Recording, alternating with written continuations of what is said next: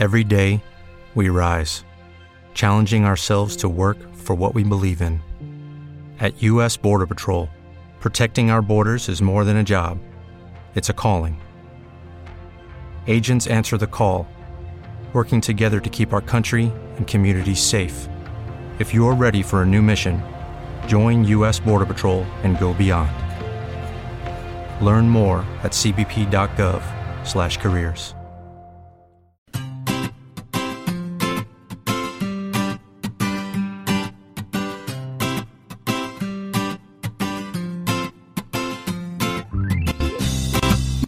Bienvenidos al capítulo 34 de Perspectiva, un podcast de estrategia empresarial donde analizaremos cada semana todas las decisiones y estrategias de las empresas que nos rodean. Si eres de los que te gusta estar informado, no lo dudes, sube el volumen y acompáñame. Yo soy David Isasi y hoy es 2 de octubre de 2016. ¡Comenzamos!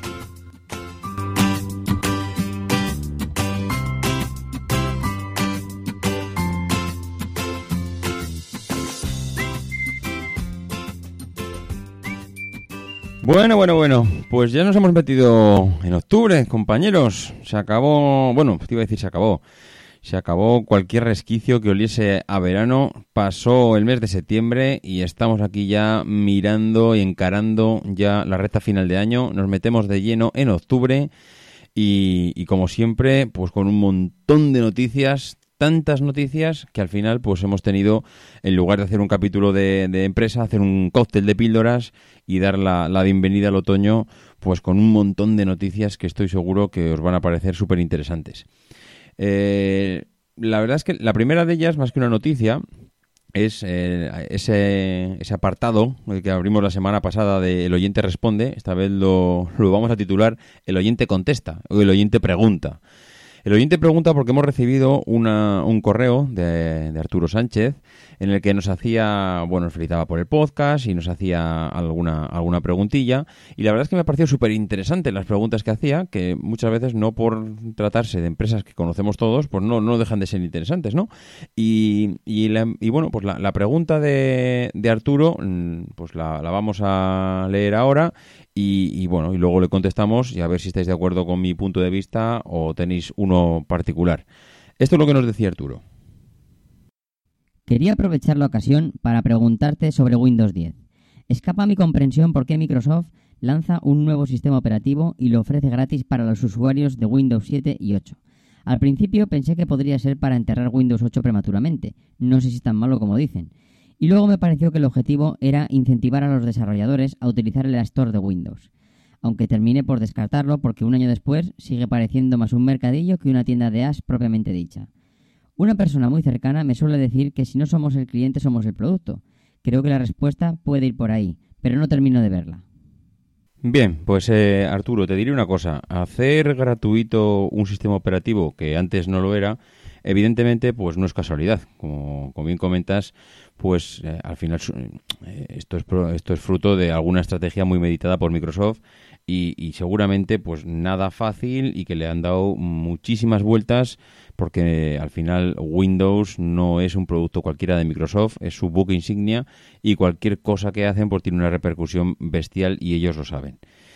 No estamos ante un sistema operativo que tiene una cuota marginal en el mercado. Al final, la cuota de, de Microsoft, por mucho que digamos y no nos guste y le podamos criticar, pues eh, rondará, yo diría, si no es el 80, el 90%, con lo cual se puede decir que es una cuota apabullante y abusiva, no en el, no en el mal sentido de la palabra, sino abusiva simplemente pues porque al final se come prácticamente todo el pastel, por mucho que, Apple con su Mac OS pues intenta hacerle sombra, no es ni, ni no le hace ni cosquillas. Y bueno, y es precisamente esta dominancia lo que sigue haciendo fuerte a Microsoft y, que no tiene, y que al final ellos no quieren perder. Mm, ya que, bueno, necesita seguir sobreviviendo y, y evidentemente no puede dar pasos en, en falso. Bueno, eh, seguir sobreviviendo, eh, la verdad es que suena un poco fuerte, pero BlackBerry también era una empresa muy muy fuerte y, bueno, luego veremos en la siguiente píldora pues dónde, dónde está BlackBerry ahora mismo, ¿no? Entonces, bueno, eh, Microsoft lo que tiene claro es que necesita que todos esos usuarios que tiene hasta ahora, que como hemos comentado, pues tiene una cuota altísima del mercado, pues que le acompañen eh, en la estrategia que está desarrollando ahora mismo, que es una, una estrategia de caballo de Troya sobre todos los sistemas operativos móviles que hay, ya sabemos todos por las noticias que leemos que el, sistema operativo móvil de, Microsoft, Windows Mobile, pues no está, no está teniendo eh, la aceptación que, ellos quieren en el mercado y bueno, y evidentemente pues eh, lo saben y, están intentando pues buscar la manera y ya lo hemos comentado aquí además de, intentar pues eso eh, si no estoy de una manera estar de otra y ser presente o estar presente en todos esos dispositivos entonces, bueno, ellos están intentando colarse dentro de todos esos dispositivos a través de las aplicaciones, que hay que reconocerlo, están haciendo unas aplicaciones buenísimas para dispositivos móviles y, de una grandísima calidad. Y entonces, bueno, es decir, esos usuarios de Windows 10 y Windows en general mm, lo que van a hacer es seguir colonizando esos sistemas operativos móviles de la competencia y una vez allí, pues conseguir monetizar y hacer más rica a la marca de lo que todavía, de lo que ya lo es, ¿no? Al final es mantengo mis usuarios, al que era usuario de Windows 7, Windows 8, le ofrezco seguir siendo usuario mío en Windows 10, mm, no le ofrezco. Vamos, le invito a pasar, le abro la puerta y le digo, mira, para ti gratuito. ¿Por qué? Porque yo sigo, que, sigo queriendo que utilices Windows porque me interesa, quiero que sigas utilizando mis productos, mi sistema operativo, porque si utilizas mis productos y mi sistema operativo, cuando vayas a los dispositivos móviles los vas a buscar. Si los vas a buscar, me vas a encontrar allí, porque para eso ya me he encargado yo durante estos últimos años de, de, preparar mis aplicaciones y estar allí para que las encuentres, sea cual sea el sistema operativo que utilices. Y si estás allí, eh, otra de las estrategias que tiene Microsoft y que ha conseguido es que lo que antes eran precios prohibitivos, ahora lo son precios pues realmente bueno, mm, iba a decir, normales, precios que puedes asumir para utilizar un producto de ellos. Al final, bueno, la verdad es que no les va nada mal. Eh, yo he pasado de ser un cliente que utilizaba un paquete, un paquete Office con una copia pirata a usarlo pagando porque ahora realmente pues está accesible. Con lo cual, el conjunto de todo esto hace que, que bueno, es una manera de fidelizar a los clientes que ya tenían, no perder clientes, no están para nada interesados, aunque tengan muchísimos, aunque tengan ese 90% de cuota de mercado, esa cuota de mercado hay que mantenerla, y ellos lo que quieren pues es una manera de fidelizar, y yo te he dado Windows 10 gratuito durante un periodo de tiempo porque quiero que te pases, porque quiero que sigas eh, bueno, quiero ponerte fácil el que accedas a las nuevas tecnologías, me interesa que estés en el último sistema operativo, pues porque realmente cualquier ventaja, cualquier cosa que yo pueda modificar ahí va a llegar al usuario y no se me va a quedar atrás, como pasaba con el Windows anteriores. Y, bueno, encima que te fidelizo, consigo que adoptes la última tecnología existente y, bueno, y mantengo de esta manera esa estrategia de que sigas utilizando mis productos para que cuando llegues al, dispositivo móvil, pues me encuentres allá. Bueno, es una estrategia más que, que, al final a ellos yo creo que mal no les está saliendo. El cambio de CEO ha sido pues como una lavativa y, bueno, pues mm, ahí los tenemos. De momento, sin ningún viso de que estén sufriendo para nada. Mm, y en nuestra nueva sección, ¿qué demonios hemos hecho? Pues esta semana, tristemente, traemos a, BlackBerry, a RIM, porque, bueno, ya habéis visto las noticias, eh, la pionera de los smartphones eh, en, el, mundo, diría yo, de una de las primeras empresas que, bueno que, consiguió implantar los teléfonos inteligentes pues eh, salía a la palestra para decir que dejara de fabricar sus propios teléfonos inteligentes y que externalizara la producción y que bueno que, al final como está en continuas pérdidas pues que el, CEO de, la empresa John Chen pues, ha decidido cortar por lo sano y al final pues bueno eh, lo que hacen es dejar esta esta división la división de los de los móviles y se van a centrar en el, en el negocio del software que parece ser que ellos tienen algún estudio de mercado que intentando virar la empresa hacia el software pues pueden intentar respirar y sacar la cabeza, ¿no? BlackBerry, como todos sabemos, marcó el negocio de los smartphones en sus primeros años. Eh, sus dispositivos se vieron desbancados por aquellos de bueno que utilizaban sistemas operativos de Google, Android, iOS y su cuota de mercado pues se situó recientemente en el 0,1%. La verdad es que recordamos hoy como Muchas empresas se están partiendo la cara por conseguir usuarios de mensajería. Google acaba de sacar al mercado su Google Halo y, que ellos hace 10 años, únicamente hace 10 años, eh, con su BlackBerry Messenger eran uno de los motivos por que la gente se compraba una BlackBerry. O sea, es que es, es que es tan impactante. O sea, pensar que hace 10 años esta gente tenía el producto estrella con el servicio estrella y que 10 años después han dilapidado ambas, ambas cosas. Su producto estrella no lo quiere nadie y su, y su BlackBerry Messenger hoy en día no lo utiliza nadie.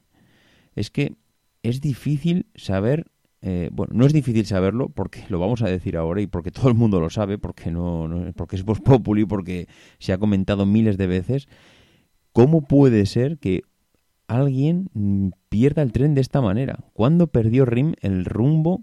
Y, con, y, bueno, y al final, pues no sé, el rumbo y cualquier tipo de, de, yo qué sé, de, razón para, para ahora mismo estar en la situación que está y que, es difícil comprender, ¿no? Yo creo que el día que ellos mm, eh, despreciaron al iPhone y siguieron obcecados que el futuro pasaba por sus móviles, creo que fue el día en que cavaron el principio del fin. Yo creo que todavía tengo grabada en la retina las declaraciones de su CEO diciendo que lo que acaba de presentar Apple era una ruina y que no les iba a llevar a, ningún sitio. Esto, eh, yo lo he dicho muchas veces, emprender está muy bien, pero genios hay muy pocos. Con lo cual, si no tienes un, un CEO, si no tienes una idea brillante, si las que has tomado te, te han salido mal, mm, leñe, empieza a copiar de los que empiezan, de los que, de los que saben hacerlo, de lo que las decisiones que han tomado les han salido bien. A los demás no les dolieron prendas en copiar, ya nadie se acuerda de aquello, pero eh, es que cuando salió el iPhone, Samsung, Google, eh, Huawei, eh, Xiaomi, bueno, no sé, todas al año siguiente estaban inmersas en procesos de cambio, habían tirado todos sus proyectos a la basura porque no valían para nada y estaban en procesos de copia y pega porque realmente estaba clarísimo que el producto que se acababa de presentar iba a ser revolucionario. Yo es que solo recuerdo a los CEOs de, de, BlackBerry, de RIM y al CEO de Microsoft decir que aquello era una basura y no servía para nada. Señor, un poco más de humildad. Es que si es un producto revolucionario, perfecto. Si tienes armas para contrarrestarlo, mejor todavía. Pero si no las tienes, cópiales. Es lo que hicieron los demás. Eh, ya nadie hoy en día, eh, no es que no se acuerde, sino que ya nadie discute aquello. Ya está, se copió, punto. Es un producto que salió al mercado, que fue buenísimo y que al final, si era tan bueno, de una manera u otra, los demás también tenían que estar allí. Y es lo que hicieron. De hecho, eh, es que si no has acertado con tus, con tus ideas, con tus eh, decisiones, lo mejor es plegar, plegar velas cuanto antes y reconocer que te has equivocado y ver los haciendos de los otros. Recuerdo en uno de, las, eh, uno de los vídeos que hay de Emilio Duró, que os recomiendo bueno, encarecidamente que lo veáis. Emilio Duró es un consultor que se hizo muy popular, pues hará cinco años aproximadamente, porque dio una conferencia, no recuerdo más, en la Universidad de La Coruña, y de la manera que él contaba las cosas, pues la verdad es que te morías de la risa y eso hacía que te que enganchaba con el público. Bueno, pues yo os recomiendo ir a YouTube, buscar Emilio Duró y habrá uno de los archivos que veáis de una hora y pico. Bueno, pues eh, si superáis los primeros tres minutos, que parece que es un peñazo de conferencia, os vais a divertir muchísimo y encima os va a encantar porque es que es una de esas, eh, una de esas personas que engancha con el público, dice las cosas en un lenguaje muy coloquial, muy social, muy de la calle y, y, te mueres de la risa y además aprendes, ¿no? Bueno, pues él lo dice en esa conferencia, señor, copia, copia pero sin ningún descaro que no pasa nada. Hombre, evidentemente no te van a dar una medalla por copiar. No te estoy diciendo aquí que ahora el objetivo de todas las empresas sean copiar como estrategia. Pero si ves que tus ideas no funcionan, copia al que le están funcionando. Porque al final, si él ha tenido la idea buena y te la está poniendo delante de los morros, cópiale. Bueno, pues al final BlackBerry eh, decidió seguir su rumbo y su rumbo le llevó pues donde está hoy 10 años después, con, una estrategia totalmente quemada, totalmente arrasada desde hace tiempo y buscando nuevas vías de negocio pues para intentar salvar la compañía o que venga alguien y que les compre que posiblemente acabe siendo lo que pase. Otra de las noticias de esta semana ha sido, eh, bueno, ha sido que Día ha anunciado que va que tiene un acuerdo de, de Amazon con Amazon perdón pues para empezar a, entre los dos mm, conseguir llevar los productos de, de, Amazon Prime al usuario no es curioso ver cómo un supermercado tradicional como Día, que todos los conocemos, que en los últimos meses pues eh, está cambiando la estrategia para poder conseguir aumentar las ventas y sobre todo que no le pille con el pie cambiado cualquier estrategia del mercado. Día eh, se ha dado cuenta pues que Amazon es, bueno, a ver, se ha dado cuenta, es que lo digo de unas maneras que parece que solo lo han visto ellos, se da cuenta de que Amazon eh, es líder mundial y que ahora mismo pues que están no sé están innovando a, niveles logísticos buscando fórmulas continuas para que sus productos lleguen al cliente de forma inmediata están entrando en todos los negocios están metidos en la logística están metidos en el multimedia están metidos en la distribución es que están metidos en todo eh, yo diría que no hay negocio hoy en día en el que Amazon no haya eh, metido sus garras bien directa o indirectamente y, cualquier empresa diría, oye, eh, te estás metiendo en mi negocio, al enemigo ni agua. Buscaría fórmulas para poner zancadillas, les diría que no, hablaría con el gobierno de turno para decir que buscaría la manera de sacar una ley pues para que le protegiese. Bueno, y en cambio día eh, dice, oye, de eso nada, tú vienes aquí, te estás metiendo en mi negocio, y me monto contigo en el barco. O sea, de eso de ponerme delante tuyo para intentar impedirte el paso, de eso nada. Si tú tienes, lo que decíamos antes, ¿no? En la, en, la, en la noticia anterior, si tú has dado con la clave y yo he visto que aquello tuyo funciona y que te estás haciendo de oro, leñé, pues vamos a aplicarlo los dos. Al final, yo no, el día no es nadie al lado de, Amazon, pero sí, pero le ha puesto sus productos y sus supermercados a, a su disposición para intentar que, aprovechando la sinergia de Amazon, día, pues pueda, eh, bueno, y voy a decir, eh, de una manera Innovar, sí, yo creo que se puede decir innovar, porque al final aliarte con, con, un monstruo como estos, pues no es muy habitual en el sector de la distribución, ¿no? Ejemplos contrarios de día, pues lo podemos encontrar con Uber y los taxistas, que en lugar de aprovechar que todo el mundo está hablando del transporte, de, la, de una revolución en la que se va a producir, que las personas necesitan moverse de un lado a otro, eh, y en vez de aprovechar esas sinergias, intenta poner palos en las ruedas, hacerse de un chiringuito privado, hablar con el gobierno de turno, etcétera, etcétera. Bueno, mm, aquí cada uno utiliza la estrategia que quiere. Eh, Apple y los bancos es otro ejemplo también bastante gráfico y es que Apple saca un sistema de pago sencillo y cómodo. Los bancos, en lugar de subirse a ese carro y aprovechar esa velocidad, y con un miedo alucinante a que pase lo que pasó en la industria de la música, pues se dedican a, a, sacar todos los sistemas que se les ocurre para intentar liderar un sector que jamás van a poder liderar. Pues porque hay millones de bancos y cada uno quiere hacer la guerra por su cuenta, porque, un, porque los bancos mm, será prácticamente imposible que se pongan de acuerdo dos de la misma ciudad, del mismo país, como para poner de acuerdo a, a bancos de diferentes continentes con intereses totalmente diferentes y con clientes y negocios que no tienen nada que ver. Entonces, hay una empresa o varias empresas que sacan un producto que hace que unan a todas ellas y en lugar de subirse ese carro, aprovechar esa sinergia, aprovechar esa velocidad, pues en vez de hacer publicidad y conseguir servicios y acuerdos con ellos, lo que hacen es, no, mira, aunque tú has sacado un, producto estrella, yo voy a sacar 400 malos, pues para ver si de esta manera consigo hundirte el negocio. Bueno, pues eh, Día es el ejemplo claro de que no es así. ¿Y, por qué no es así? Pues por otra noticia que, que tiene que ver con ellos y es lo que ha pasado con ING, con ING Direct, el, banco, ¿no? Que ha llegado a un acuerdo con ellos para utilizando la aplicación Cash, que puedes, puedes pagar a través de la aplicación con los, eh, en los supermercados o incluso retirar dinero. Yo os recomiendo que escuches el, el Emilcar Daily, Daily pues está, creo que será del 29, creo que es el, el miscelánea del viernes, 29, 28, 29 de, septiembre, en el que Emilio hace un análisis bastante detallado y profundo de en qué consiste este sistema.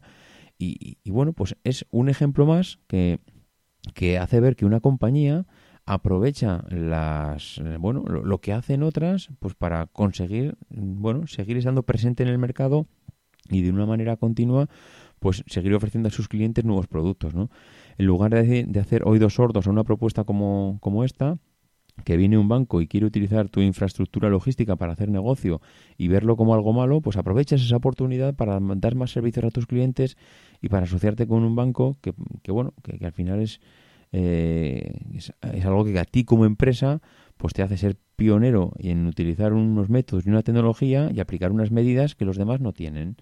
Con lo cual vemos que, la gente se sigue moviendo, que aunque hay gente que son auténticos dinosaurios para tomar medidas nuevas, un supermercado como Día, que no tienen ni de lejos la, magnitud que tienen otros, pues se asocia con auténticas multinacionales para, para seguir ofreciendo pues eh, auténticas revoluciones y productos interesantes y estar pues eh, en el día a día de la, de la innovación.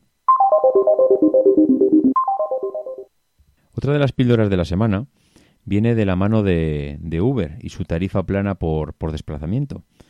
Eh, esta, esta semana leía la columna de Enrique Dans, que siempre la verdad es que bueno, tiene unos análisis empresariales que son magníficos. Yo os recomiendo que, que os suscribáis a su blog porque realmente no, os defraudará y todo lo que leáis es súper interesante.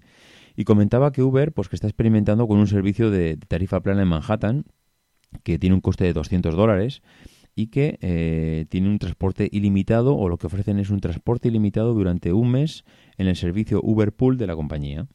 Bueno, el precio eh, lo que intentan obviamente es intentar disuadir a quienes optan, mm, bueno, pues el servicio de taxi y por un vehículo propio, por ese mix. Eh, al final lo que lo que intentan es decir, oye, si tú utilizas el taxi y utilizas también tu vehículo propio para desplazarte, igual aquí no lo vemos mm, de la manera que, que lo ven los americanos, ¿no? Aquí igual no concebimos este mix porque las ciudades son, bueno, son más o menos cómodas para el desplazamiento, bueno, algunas, claro, evidentemente si vives en Madrid y Barcelona no, pero el resto de ciudades igual ese mix no es tan comprensible, pero igual en una ciudad como Nueva York o Washington o Los Ángeles, pues igual este tipo de, de actuaciones es más, es, bueno, tienen más sentido. Bueno, pues ellos están intentando disuadir a todos aquellos que utilizan este mix o que utilizan el vehículo propio que pueden, pues eh, con un módico pago mensual de 200 dólares, pues eh, empezar a empezar a olvidarse de tener que utilizar su coche, ¿no?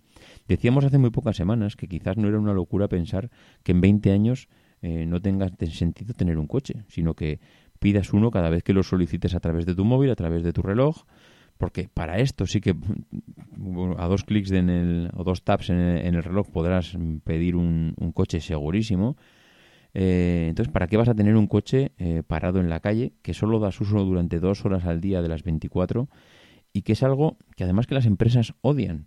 Verás pocas empresas hoy en día que le paguen el coche a un empleado si lo va a tener parado. Solo verás a, las empresas que pagan eh, un servicio de, coche cuando el empleado lo está utilizando, pero constantemente, porque al final es que tiene sentido. Tú si pagas por un servicio es porque lo vas a utilizar constantemente. Entonces, bueno, pues eh, no te van a poner un coche de empresa si, si luego lo vas a tener parado. Pues bien, eh, todos tenemos coches que apenas utilizamos. Eh, al final, sí, vas al trabajo y vuelves, y a no ser que seas un comercial o una persona que realmente estás visitando clientes continuamente, ¿tu coche cuántas horas se mueve al día? ¿Dos? ¿Dos de 24? ¿Realmente tiene sentido que tú tengas un coche?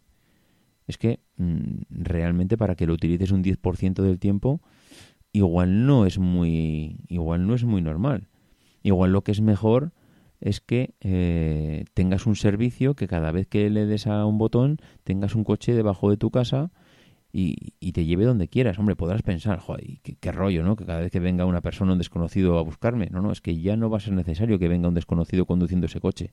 Es que dentro de 10 años vendrá el coche solo, tú te montarás en él, irás hablando por teléfono, irás navegando, irás durmiendo si quieres, irás descansando, lo que te dé la gana. Y utilizarás el servicio, irás a buscar a tu hijo al colegio, volverás y, te, y el coche se irá a hacer otro servicio. Serán coches que estén utilizándose las 24 horas del día, los 365 eh, días del año. Al final, ¿cuánto estás gastando en un coche mensualmente? Tienes que pagar el crédito que pediste por él tienes que pagar la, gasolina, los aceites, ruedas, revisiones, los seguros, interminable. O sea, podríamos estar aquí, vamos, dando gastos de los coches, etcétera. Al final, el, gasto mensual de un mes, pues te puede rondar los 400, 500, 600, depende el uso que le des, evidentemente. Pero imagínate que de ese gasto te dicen que ahora te ponen uno pues eh, por 200 euros mensuales tienes disponible un coche en la puerta de tu casa cada vez que quieras, a la hora que quieras, sin ninguna limitación. Bueno, eh, pues la verdad es que no me extraña que en las rondas de financiación de Uber esté levantando el capital que, estamos escuchando. Es que es, definitivamente es el futuro. Y no me extrañaría tampoco que Apple, en la modalidad que sea, no lo sé, no sé si sacando un coche, no sé si buscando un partner que lo haga con ellos, no sé cómo lo hará, pero no me extrañaría, no, extraña nada que, estén mm, intentando meter las narices en ese negocio, ¿no? A esto comentaba Enrique Das, en Dance que se le une el efecto ilimitado. Y Enrique lo explica muy bien en su artículo porque dice cuando, cuando tú pagas por un servicio ilimitado, tiendes a sobreutilizarlo para justificar el pago.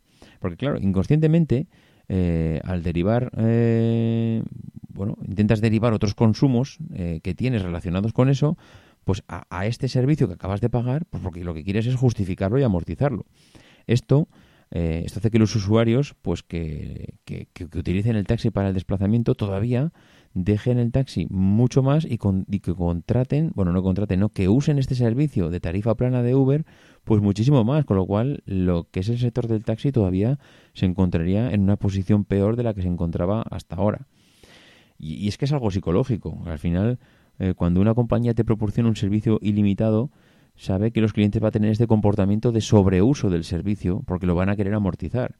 Cuando tú vas a un restaurante de estos self-service donde te, tienes pagada toda la comida y no tienes límite, ¿qué es lo que haces? Pues comes más de lo que realmente comes habitualmente, porque es que tienes la sensación de que tienes que utilizarlo.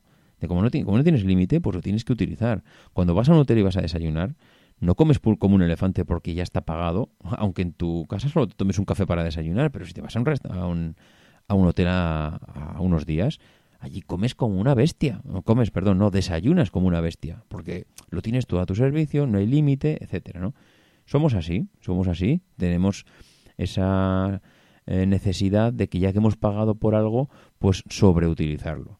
Así que este servicio ilimitado de V pues no debe ser eh, algo parecido. La gente lo sobreutilizará, dejará de utilizar otros medios de transporte, porque como ya lo tiene pagado, pues al final eh, tendrán la sensación de que usándolo más veces, pues el servicio lo tendrán más que justificado. Pero ya, ya digo que no, que no es que lo tenga más que justificado, el servicio ya está justificado por sí mismo, simplemente que al final esta tarifa plana hará que incentivar mucho más este, este servicio. Desde luego Uber eh, no, no, es, no sé, no, es algo que, los demás no veáis, pero es que rara es la semana que no aparece en las noticias o bien porque eh, acaba de aterrizar en un país, o bien porque saca un producto nuevo, o bien porque empieza a implantar los coches eh, autónomos, eh, etcétera, etcétera. Está ahora mismo, eh, bueno, en boca de todo el mundo. La siguiente píldora de, esta semana viene a viene a darle una vuelta de tuerca a, ese, a este capítulo de qué demonios hemos hecho. Esta vez lo vamos a titular qué demonios hemos dicho porque aquí el, uno, de las, bueno, uno de los responsables de, ventas de, de, Volkswagen nos dice que, Tesla no es, no es, su rival. Y se ha quedado tan ancho el tío. dice el tío, y, aquí le cito literal, el año pasado vendimos en el mundo 500.000 coches híbridos o completamente eléctricos. Tesla no es nuestro rival. Nosotros trabajamos de forma realista para ofrecer soluciones de movilidad eficiente a nuestros clientes. Este señor se llama Jürgen Stackmann, es el más responsable, máximo responsable de ventas y de marketing de, Volkswagen en el área de turismos y hace una alusión clara a Tesla de que el año 2015 Tesla produjo 55.000 unidades y que ellos, bueno, por Dios, eh, ellos mmm, venden 50.000 coches híbridos, solo híbridos, eh, en todo el mundo, mientras Tesla vende 55.000 sumando todos sus coches. Pero señor mío, si lleváis media vida para dar un paso en el coche eléctrico y hasta que no mm, se ha visto una respuesta en el mercado a un coche como el de Tesla, no habéis hecho nada de nada. Ahora, a toda prisa y aprovechando el músculo que, tenéis como fabricantes, os dedicáis a sacar un producto que, nadie conoce, que nadie, bueno, que nadie demanda, nadie demanda vuestro producto, porque el de Tesla sí que lo están demandando. Y resulta que dices que Tesla no se hace ni la competencia. Una empresa que ha tenido que reconocer que mentía y defraudaba con las emisiones de sus coches. Mm, de verdad, y es que hay dirigentes que es que no se ganan el soldazo que les pagan. El tío dice, y vamos con un cuajo, dice, hay que tener en cuenta que nosotros en apenas tres años hemos creado una plataforma para coches eléctricos y un modelo que estaría en el rango de precios del Golf, pero completamente eléctrico y conectado. Ojo, ten cuidado, que es que en los tres años, en estos tres últimos años se ha movido. y encima han creado una plataforma para que todas las empresas del grupo Volkswagen pues puedan beneficiarse de esto. Es que lo cuenta como si, señor, que llevamos muchos años pensando. Bueno, pues eh, pues lo dicho por él, han creado una plataforma que va a utilizar todo el grupo pues para beneficiarse evidentemente de estas innovaciones. Este hombre es un visionario. Eh, cree, dice, que el año clave para la masificación de los vehículos eléctricos será el 2025 y que el punto de inflexión será el 2020. es que tiene narices, ¿eh? Es que tiene narices que los que han estado mirando ahora, mm, eh, mirando cómo hacían las cosas como los demás, o los demás, digan ahora que el 2025 será el año clave. O sea, no has tenido ni puñetera idea de cuál, de cuál va a ser el, momento en que la industria iba a dar el salto al coche eléctrico y que iba a empezar a revolucionar el mercado, y ahora nos dices que dentro de nueve años ese será el año clave. Es que, es que vaya cuajo eh, que tienen algunos. Eh, el tío, además, eh, anda diciéndole a los gobiernos lo que tienen que hacer. Dice, claro, que el cambio es inevitable y que cree que los gobiernos y las autoridades locales debieran favorecer la transformación del parque automovilístico a través del fomento del uso de enchufes en los garajes particulares, ya que es así donde los clientes de vehículos eléctricos recargan sus vehículos. ¡Ostras!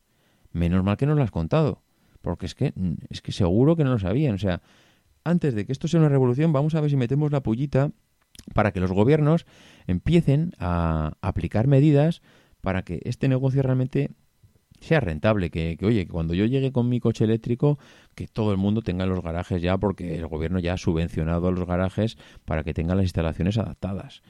Además, el tío dice que, que, las penalizaciones a los motores de combustión de las grandes ciudades chinas van a favorecer una rápida implementación del vehículo eléctrico y su desarrollo. Anda, mira, de verdad que... Bueno, pues, pues nada, aquí auténticos visionarios que llegan los últimos y en vez de agachar las orejas porque llevan un año horribilis que, más bien tendrían que estar calladitos, pues aquí dando lecciones a los demás de, cómo tienen que hacer y decir que, que, oye, que ellos son los sheriffs en esto y que aquí nadie les tiene que hacer competencia. Y la última píldora de la semana, esta nos la trae, la, nos trae, Movistar, que tiene un, un objetivo y, y, ahora mismo todas las decisiones estratégicas que está tomando la marca tienen un objetivo claro que es reducir toda la deuda que tienen. Telefónica ha decidido ahora mismo cancelar la salida a bolsa que tenía de Telsius. Telsius es una, es una empresa, una empresa, una filial que tienen ellos de, instalaciones eh, y que están intentando, pues eso, sacar a, sacar a bolsa. Ya ha sido la segunda ocasión que lo han intentado y han vuelto a cancelar la salida, pues porque no se dan las condiciones eh, idóneas, ¿no? Eh, ellos lo ellos han detectado que bueno tienen una baja demanda de sus acciones por parte de los inversores porque al final dices hombre ¿Cómo saben ellos que tienen una baja demanda de las acciones si no ha salido ni siquiera a bolsa? Bueno, pues ellos tienen inversores, que son los inversores de, la, de, la, de la empresa, y, que antes de salir a bolsa ya están eh, comentando la demanda que van a tener de esas, de esas acciones. Entonces, claro, si tú ya ves que cuando tus propios inversores, cuando los propios eh, dueños actuales de la empresa no van a solicitar el número de acciones que estás preveyendo, pues al final dices, oye, esto no me va a salir bien.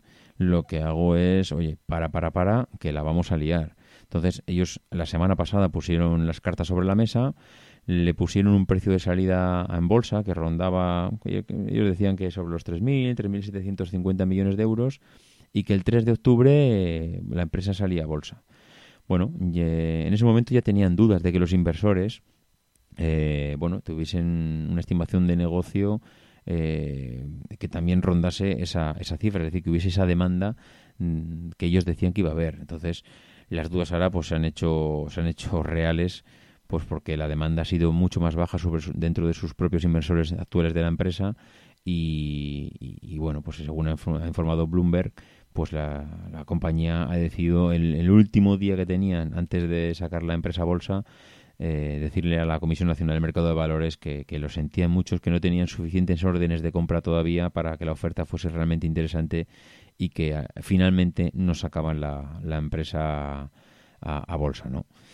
Bueno, eh, como comentaba antes, la segunda vez que lo intentan, la primera vez fue en el mes de junio, pero bueno, entre la situación política y el tema del Brexit, al final pues dijeron, oye, mira, igual no es el mejor momento para, para sacar ahora mismo la, la empresa bolsa.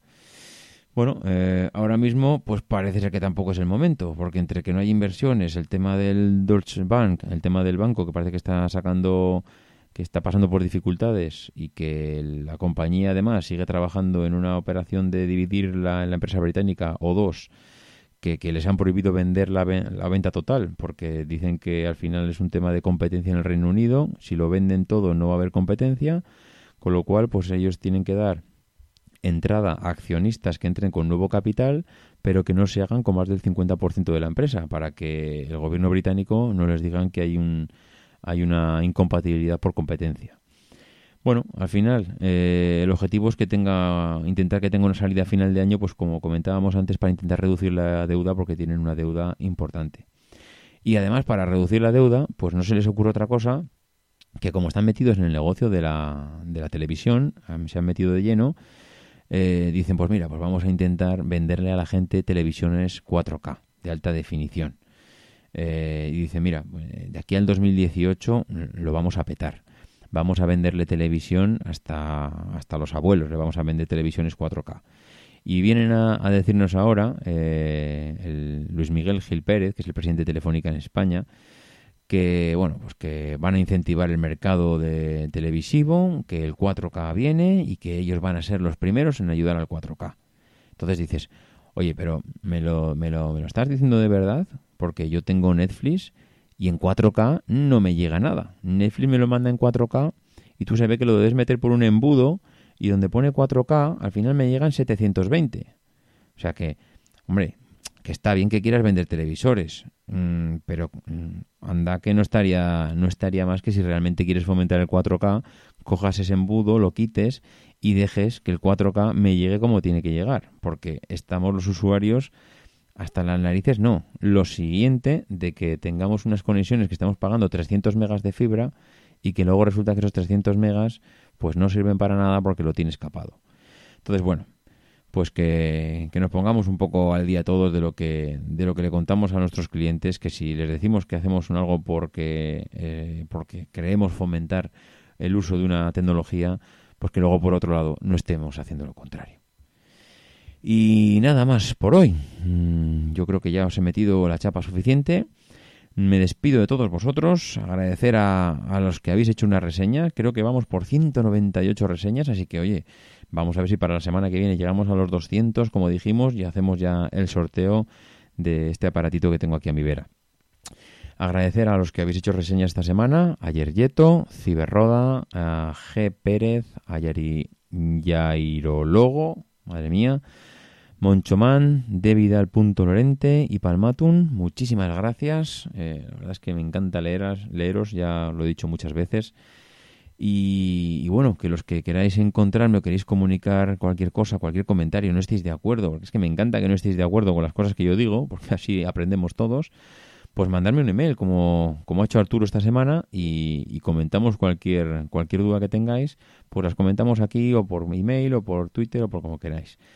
Eh, los que me queráis consultar cualquier cosa por email, davidisasi.mac.com. Los que lo queráis hacer por Twitter, arroba maxatiné.